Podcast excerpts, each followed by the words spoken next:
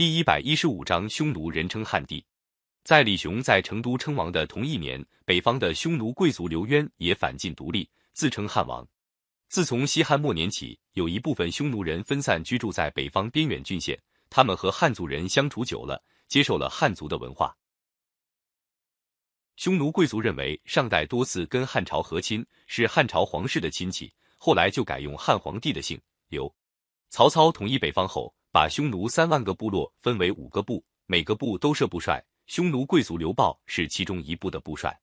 刘渊是刘豹的儿子，从小读了许多汉族人的书。力气大，武艺高，能够拉三百斤重的大弓。刘豹死后，刘渊继承他父亲的职位。后来，在西晋的成都王司马颖部下当将军，留在邺城，专管五部匈奴军队。八王混战开始后，匈奴部落里一些贵族们在左国城开会商量。有个老年贵族说：“我们匈奴从汉朝开始跟汉人结为兄弟，经过魏晋两个朝代，匈奴单于后代虽然有封号，却没有自己的尺寸土地。”跟一般百姓没有什么两。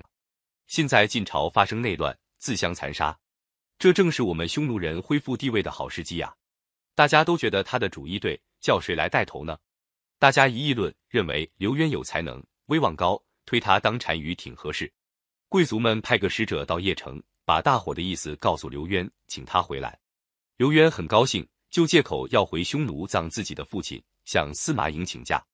司马颖不同意。刘渊只好让使者先回去，并且要五部匈奴集结兵力向南移动。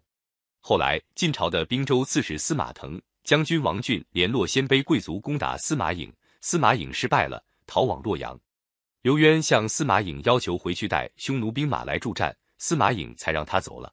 公元三百零四年，刘渊回到左国城，大伙拥戴他做大单于。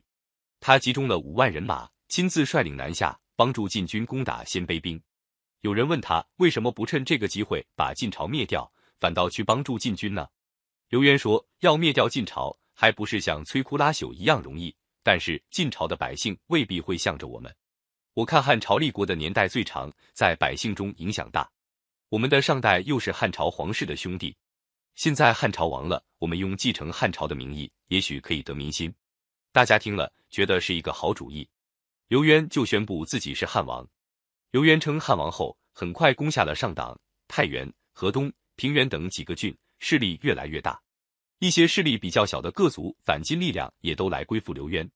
公元三百零八年，刘渊称汉帝。第二年迁都平阳，集中兵力进攻洛阳。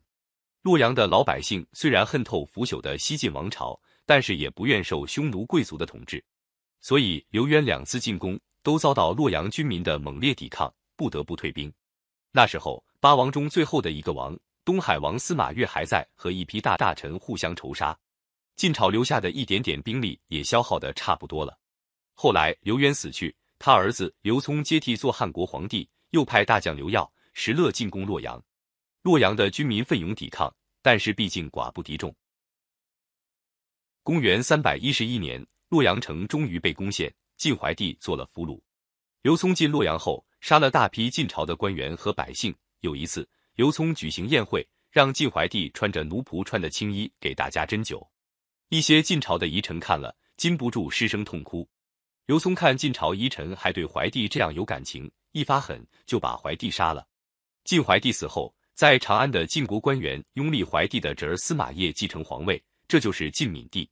公元三百一十六年，刘聪攻下长安，晋闵帝也遭到了怀帝同样的命运，在受尽侮辱后被杀。